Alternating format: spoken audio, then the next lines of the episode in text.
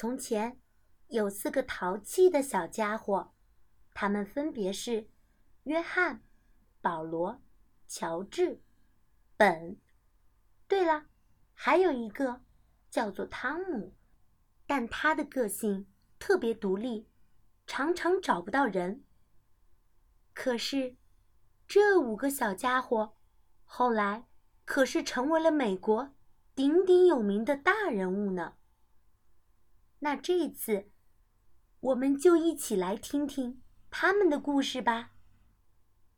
五个小英雄，美，莱恩·史密斯文图，秦昊译，未来出版社。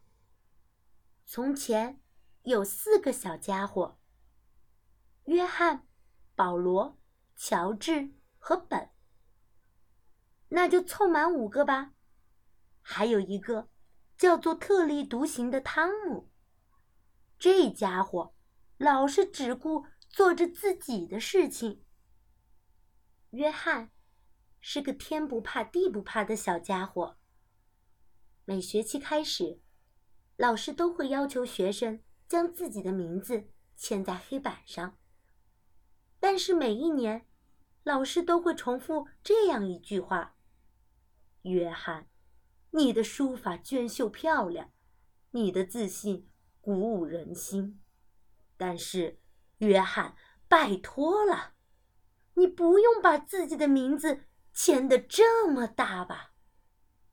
整个黑板都被你给占满了，我们又不需要从太空来俯视。保罗是个大嗓门的小家伙。在各种各样的娱乐活动还未被发明前，人们以敲奏铜铃为乐。身为波士顿老北方教堂成员，保罗经常待在钟楼里练习敲奏铜铃，一待往往就是几个小时。久而久之，铜铃声对保罗的耳朵造成了伤害，耳朵里。整天充斥着叮叮当当的声音，他得大声喊叫，才能听到自己的声音。这在钟楼里还好，不过工作时若还这样，那可不太妙了。什么？特大码内衣？当然了，我们有，让我赶紧找找。啊，大码大码特大码！哎，找到了，找到了！大码特大码的内衣，我给你找到啦！保罗就像瓷器店里的扩音器。什么？您要假发？好的，给您。您要红色的圆点衬衫？给。粉红色马裤？给。直到多年以后。保罗在战前骑马传播警报时，人们才终于感激他的大嗓门。喂，红衣军来喽！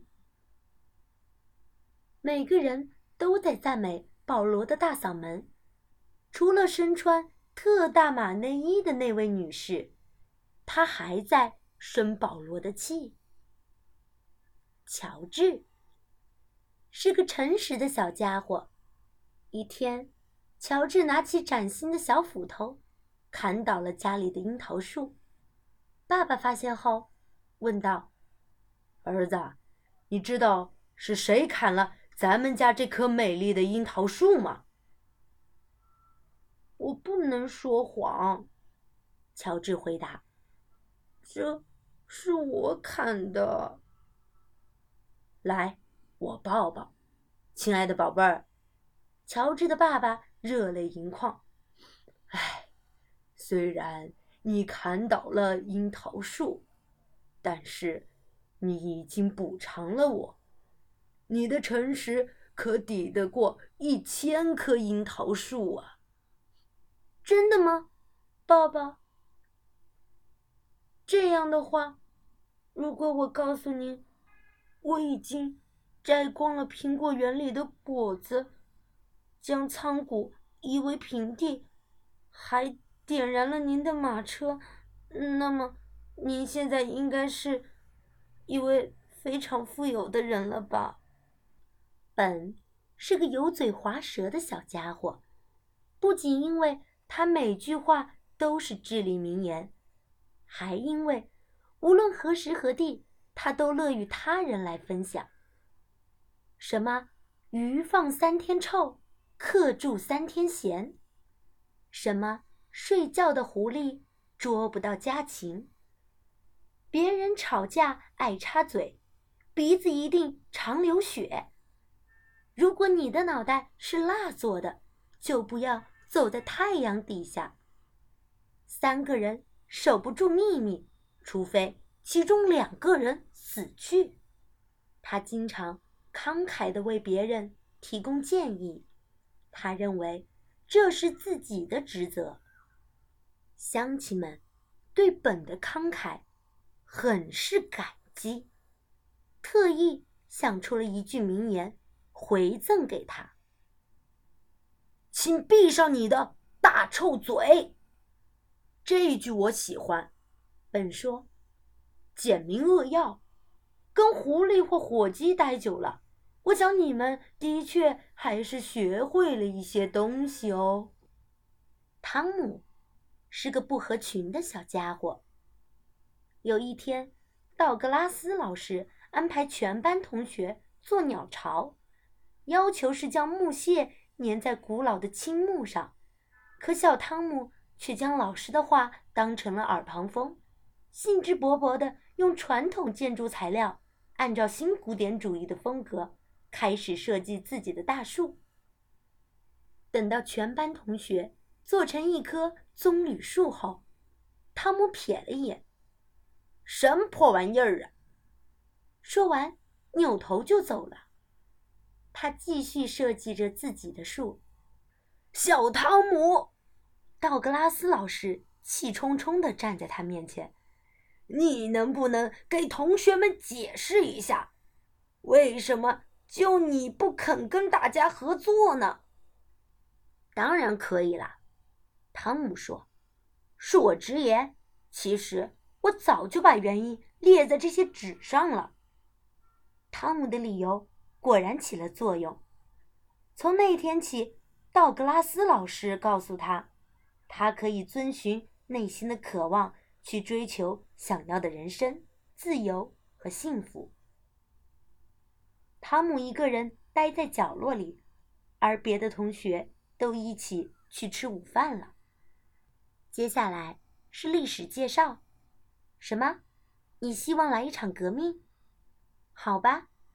约翰、保罗、乔治和本，还有汤姆，确实参与了一场革命。一七七五年四月，美国独立战争爆发，英国士兵入侵。事实上。英王乔治三世的军队入侵列克星敦和康科德，是为了逮捕约翰和其他自由之子协会的成员。不幸的是，保罗·瑞威尔是个大嗓门。经过他的午夜狂飙后，每个整装待发的民兵、妇女和孩童都知道英国士兵穿着红色的军装来了。美国独立战争就此拉开序幕。美国人需要正式宣告脱离大不列颠王国，这时候还能有谁比独立自主的汤姆·杰斐逊更适合起草独立宣言呢？直接签署这样的文件是判犯国罪的，十分危险。本·富兰克林是一个非常聪明的人，他巧妙地一语道破时局：我们必须共同上战场，否则。就得分别上刑场。一般人可能需要经过深思熟虑，才决定是否在独立宣言上签字，但不包括勇敢的英雄约翰·汉考克在内。他第一个拿起笔，在独立宣言上签下自己的名字。这场战争的胜利要归功于大陆军总司令华盛顿。战争结束后，大家都以为。他会成为美利坚合众国的伟大总统，但乔治·华盛顿是一个正直、公正的人。他摒弃了终身总统制。他说：“我们现在最不需要的就是乔治总统。但不管怎样，乔治总统已经完成了肩负的使命。”好啦，故事到这儿就结束喽。故事讲完啦，这五个小英雄的名字，大家都记住了吗？